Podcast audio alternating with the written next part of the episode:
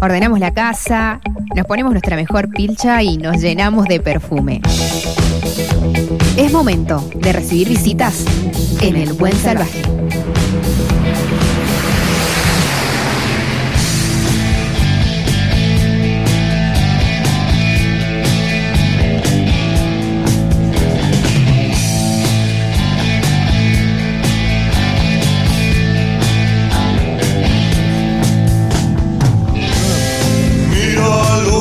Que eh, estoy. No, no. ¿Cómo les diría? Si lo digo me voy a deschavar, pero estoy eh, totalmente emocionado y feliz y contento. Me van a entender, me van a entender. Porque acá en la mesa del buen salvaje está nada más y nada menos que Ricardo Soule. Maestro, ¿cómo estás? Muy contento, muy afónico. La, Mendoza con su temperatura, con su humedad, con su sequedad. Me pegó un palazo bárbaro, yo soy un bicho del Río de la Plata. Y las lombrices como yo, cuando llegan a estas alturas cerca de la cordillera, palmamos.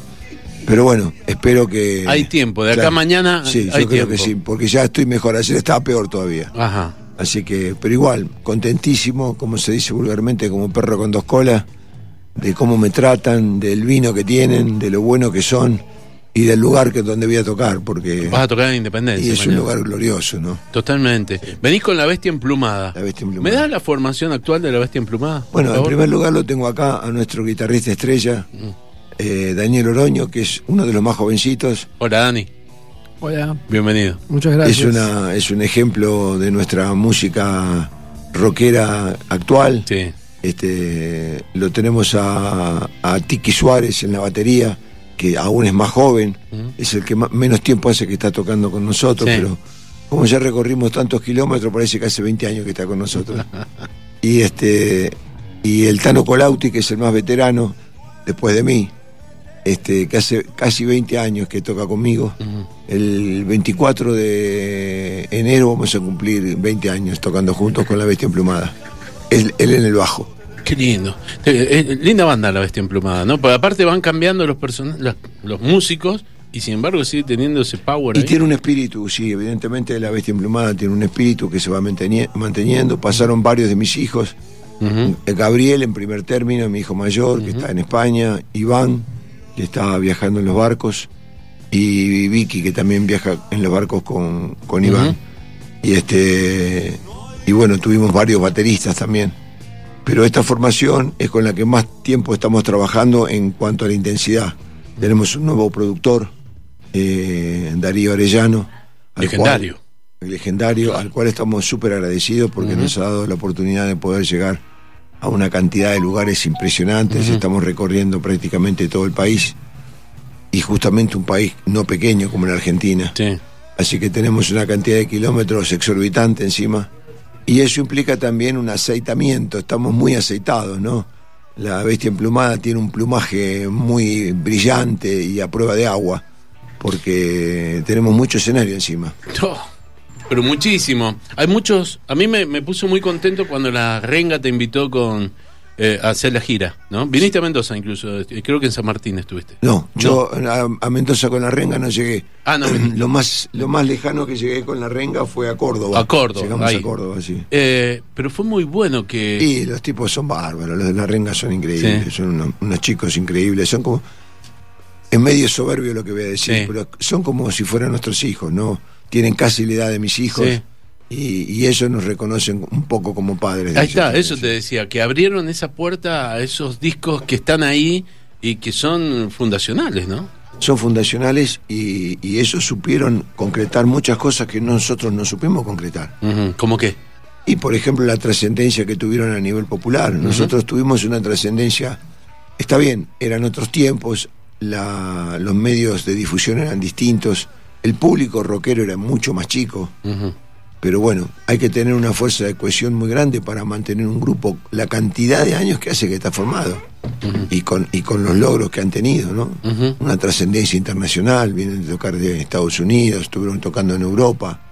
La verdad, soy un admirador de la renga. Qué bueno, me encanta. ¿Sabes qué? Eh, a mí me, me, me pasa algo, no con muchos artistas me pasó, pero sí con vos y con algunos más. Eh, y que ustedes son eh, los que me ayudaron a mí a, mm, a aprender eh, muchas cosas de la cultura y de la vida, gracias a las letras. ¿A qué me refiero? Por ejemplo, yo no hubiese sabido que era el Cid Campeador si no era por, por tus canciones. ¿sí? Y no me hubiese metido en el mundo de los dragones y de la fantasía si no hubiese sido también por tus canciones. Eh, era muy importante en ese momento, eh, los 70, los mediados de los 80, cada vez que ustedes escribían, porque bajaban una línea eh, que no sabía, o sí sabían que la estaban bajando y que nos estaban dando a todos nosotros herramientas para poder crecer. Sí, bueno, esto es materia de estudio de los que están metidos en la parte de literatura, como el caso tuyo, Sí. que les llama la atención eso, es materia de estudio. Nosotros, en el caso mío particular, yo tengo más influencia de Montalvo, el que escribió eh, Amadís de Gaula, Sí. que, que, de, que de Bob Dylan. O sea, a mí me llama más la atención la literatura medieval, más que lo que escribe eh, se escribe en el siglo XX. No porque no sea un lector de la, de la, de la literatura del siglo XX, pero me chifla todo lo que sea de esa época, del 1500, del 1400, del 1300, del 1200. Y este, bueno, en la Vulgata misma, en uno de los discos que sacamos, hay varias referencias a, a libros que son anteriores a Cristo, o sea, estamos hablando de más de dos mil años atrás. Claro. Y bueno, evidentemente eso tenía una, un magnetismo que influenció a personas, como el caso tuyo, a llevarlas a, a ahondar en temas que de otra manera tal vez permanecerían ocultos. Que eso es, es lindísimo que el mensaje de la música sea ese, uno de los mensajes, ¿no? Sí, bueno, eso es una de las cosas que hay que reconocerle al rock nacional y que se le reconoce al rock nacional, que no solamente es música, que además es literatura y que además es filosofía. Hay una filosofía que nace en los claustros de estudio. Nosotros tuvimos un, un comienzo erudito.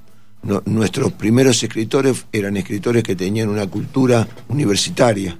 Y no es por desprecio a los que no la tienen, sino que es una característica llamativa de que un escritor de música popular se sirva de libros académicos para poder desarrollar toda una, una un bagaje de, de personajes y de situaciones que reflejan la vida cotidiana de los hombres. Totalmente.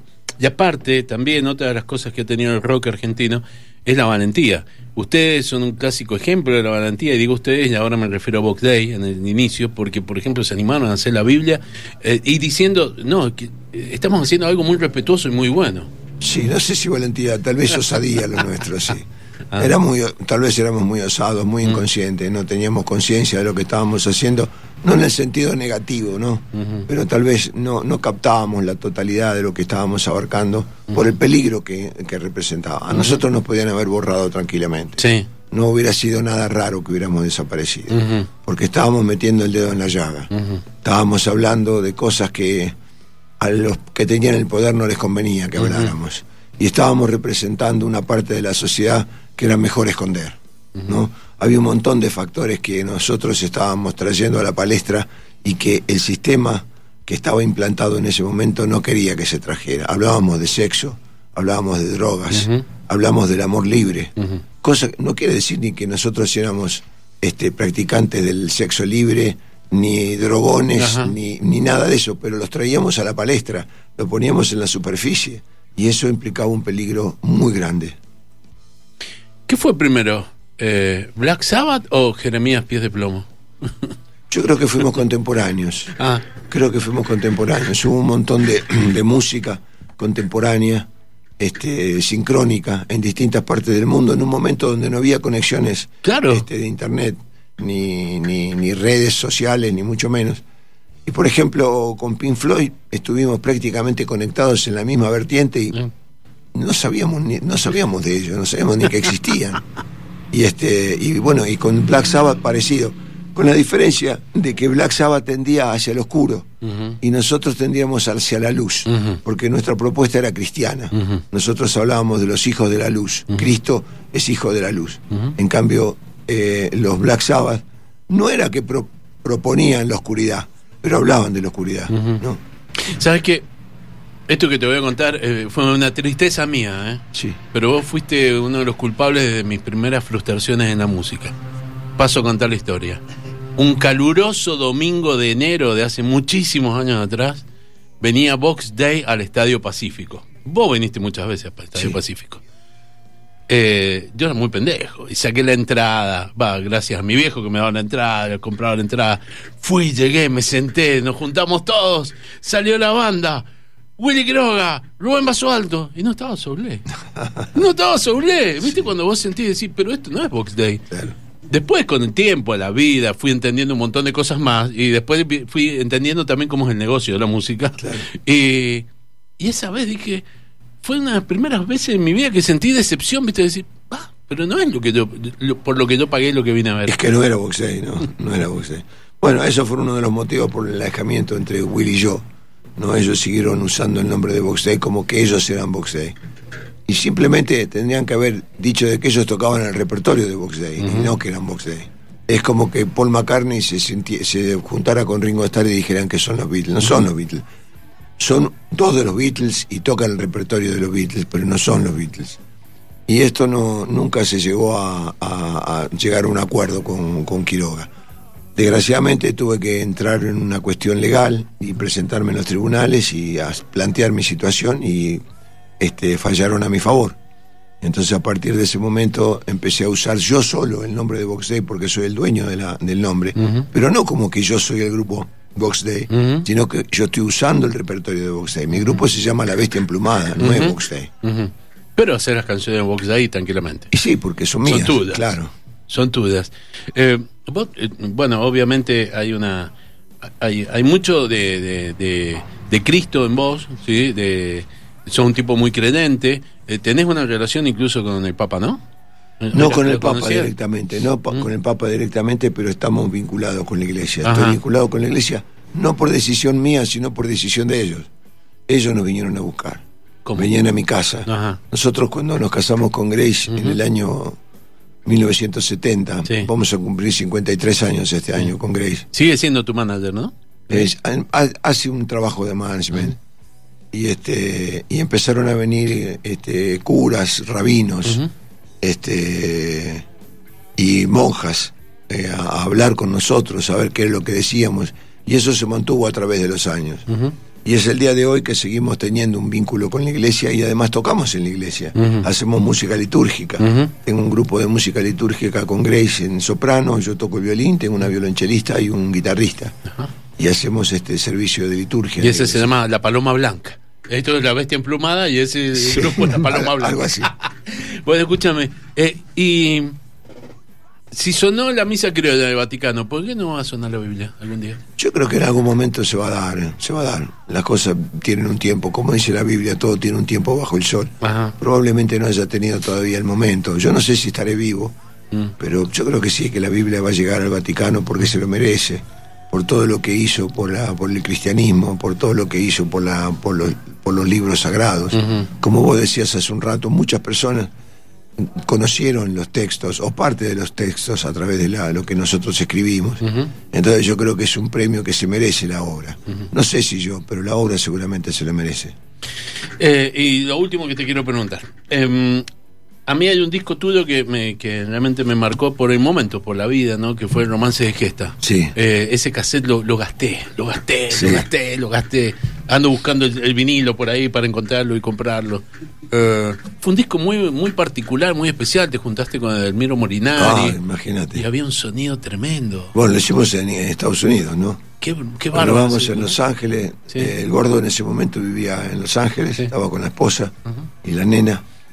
Y este y se- yo de los Almendra me llevé bien con todos. Con todos, con Emilio, con Luis, con este, bueno, con el, con este Rodolfo pobrecito que hace poco que falleció y con Edelmiro también. Pero con Edelmiro había cosas que nos unían como la arquería. Ajá. A nosotros tirábamos con arco. Entonces él se venía a Ranela a tirar este con arco. Mide casi dos metros del miro, Sí, ¿no? sí, sí. Y se venía con el arco y la flecha en el subterráneo. Y bajaba en Constitución con el pelo así hasta el suelo, caminando así que parecía un oso polar, ¿viste?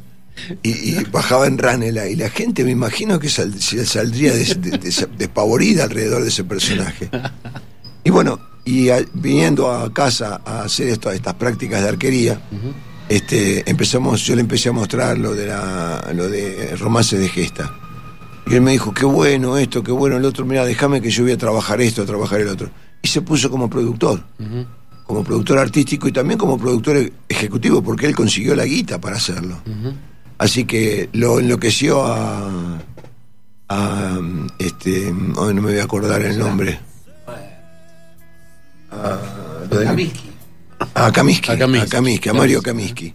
Y bueno, Mario Kaminsky nos pagó el viaje, la estadía y la grabación y nos fuimos a, a Hollywood a, a grabar. A grabar. Fue una experiencia maravillosa y sobre todo fue una- un hallazgo como productor este Edelmiro al haber tratado esos temas tan puntuales referidos a una parte de la historia del lenguaje español, Sí. del lenguaje castellano, mejor dicho, este, que él no conocía, y pero que se impregnó rápidamente. Y este, bueno, y la prueba está en el disco como salió, ¿no? La épica del dragón furente y todas esas cosas son maravillosas. Maravillosas. Un disco muy, muy, muy particular. ¿Vas a grabar? ¿Estás grabando? ¿Estás haciendo algo? Mira, nosotros acabamos de grabar una versión de la Biblia según Box Day Sí. en el CCK, en vivo, eh, hace más o menos un mes. Andamos muy, muy laburando mucho, mucho, mucho y no tuvimos tiempo de abrirlo todavía. Ajá. Pero entre los proyectos que tenemos es el año que viene sacar ese disco como una reedición, una Sí. remasterización, un ayornamiento de la obra para todos los jóvenes y los no tan jóvenes que quieren tener un disco de- con los niveles de grabación que hay actualmente. Y además como una versión actualizada, porque este, nosotros después de 50 años tenemos una maduración de la obra que por supuesto que cuando la grabábamos no la teníamos, no la teníamos. Totalmente. Así que ese está, es uno de los proyectos más inmediatos. Y tenemos varios temas en carpeta para poder empezar a grabar un disco de música original en este próximo año que viene. Imagino que canciones debes tener. Tengo muchas canciones, justamente la pandemia, como fue un momento de soledad y mucho dolor para todo el mundo, no solamente para mí. Este fue un momento en que me puse a pensar seriamente en qué iba a ser de mi vida, ¿no? Creo que todos nos pusimos a pensar en eso. Y desencadenó en muchas canciones, muchas canciones que son este de diversas características, algunas muy con estructuras bastante similares a las que hice y otras no, otras muy distintas que tienen más que ver con la música clásica, con las sonatas, con la música de cámara. Y este, bueno, vamos a ver qué pasa. En cuanto entremos al estudio, Habla de sonata, de música clásica, de todo, y sin embargo, este señor es autor de las canciones de rock más furiosas que tiene el rock el argentino. rock está impregnado de eso. Totalmente. Está impregnado de eso. Yo creo que uno de los rockeros más grandes es Bach y, y Vivaldi. Ahí tienen obras que son decididamente ACDC. Totalmente. Lo que pasa es que en esa época no existía eso, pero eran tipos recontra rockeros. Mañana, eh, viernes, eh, 21 a 30 horas, eh, en el. eh, 21, 21 horas. Oscar Salavedra lo tengo acá en vivo, me está apuntando. Un, un lujo también. Eh, mañana a las 21 en el Teatro Independencia, el Ricardo Soule y la Bestia Emplumada van a hacer canciones de Box Day. Abre Ultramandaco, ¿está bien? ¿Sigue Sí, eso? sí, sí. Abre Ultramandaco, son buenísimos Ultramandaco. Y. Y a cantar esas canciones, eh, eso, podemos hacer un fogón, ¿no? Ahí, fogón popular. Y me parece que no se puede evitar. es inevitable. Es inevitable. Es inevitable. Es inevitable. Han trascendido los límites. han trascendido los límites del rock y han entrado dentro del repertorio de música argentina. Totalmente. Yo creo que no hay galardón más grande. Te pueden dar muchos muchos Gardeles, muchos Conex, mucho no sé qué, pero el premio que te da el pueblo, Sí. Aceptando, ingresando tu obra dentro del repertorio de su vida, Ajá. creo que no hay premio más grande. Es tremendo. Ricardo Soule, qué, qué, qué honor. Muchas gracias Muchas por haber gracias. venido. ¿eh? Bueno, y los tengo acá con guitarra, violín. Uno de los artistas más grosos que tiene la cultura argentina en la historia. ¿Podemos hacer algo? Sí, ¿Me vamos a tocar algo? los libros sapienciales. Uh. Perdón, me, me voy a adorar y vengo.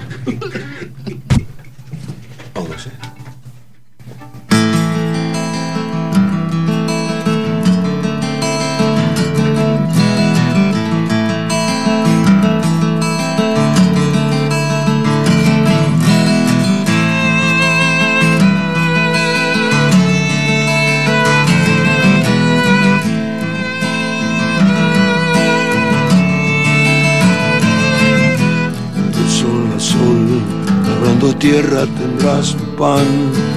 Todos los ríos van al mar, pero ese nunca se llenará.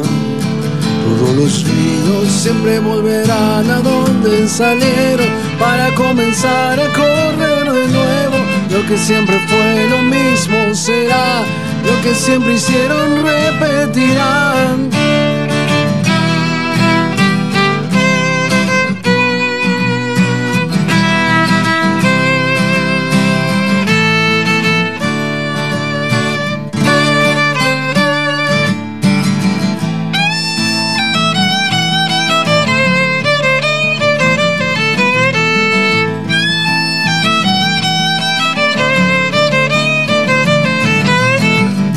Lo que ves ya se ha visto ya, tal vez un día lo sabrás. Que todo tiene un tiempo bajo el sol, que habrá siempre tiempo de plantar y de cosechar, tiempo de hablar, también de callar, tiempo para guerra y tiempo de paz, tiempo para el tiempo y un rato más.